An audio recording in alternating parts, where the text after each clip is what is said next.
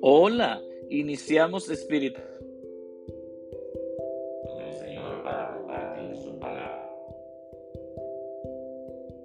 Que la gracia y la paz de parte de Dios nuestro Padre y de Jesucristo el Señor permanezcan siempre con ustedes.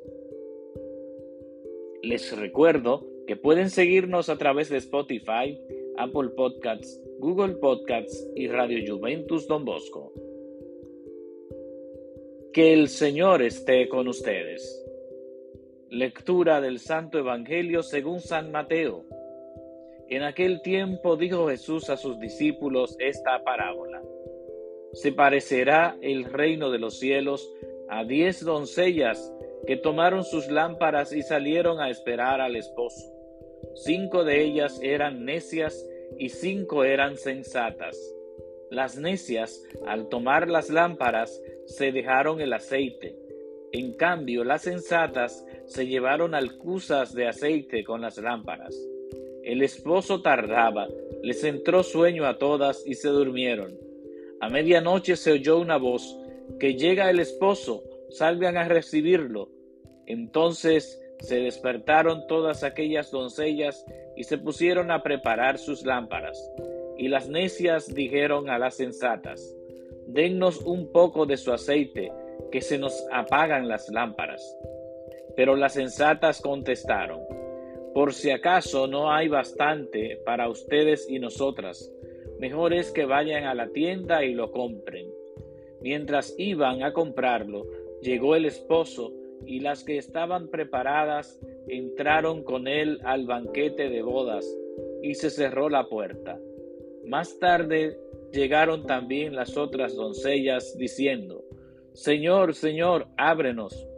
Pero él respondió, Se lo aseguro, no las conozco, por tanto velen, porque no saben el día ni la hora. Palabra del Señor. Gloria a ti, Señor Jesús. Queridos amigos de Espiritual Podcast, en el Evangelio de este domingo, Jesús nos presenta la parábola de las diez doncellas. La mitad de ellas eran necias y las otras eran sensatas.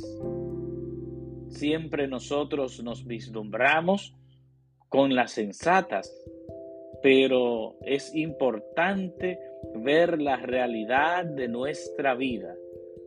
¿Qué tanto nosotros estamos en vela nos mantenemos preparados para el día en que el Señor venga, como nos dice el mismo Jesús al final. Velen porque no saben ni el día ni la hora. En nuestro mundo parece que también nosotros vivimos atentos a muchas cosas, pero muchas veces olvidamos lo fundamental. Dios Jesús en nuestra vida debe ser lo primero. Debemos abrir nuestro corazón a Él para que Él more en nosotros y nosotros podamos dar testimonio cada día de su presencia. Vamos a pedirle al Señor que nos aumente la fe, que todos nosotros también estemos preparados como las doncellas sensatas que no olvidemos el aceite de nuestras lámparas y que esas lámparas puedan estar siempre encendidas. Que el Señor esté con ustedes y que la bendición de Dios Todopoderoso, Padre, Hijo y Espíritu Santo, descienda sobre ustedes y permanezca para siempre. Amén.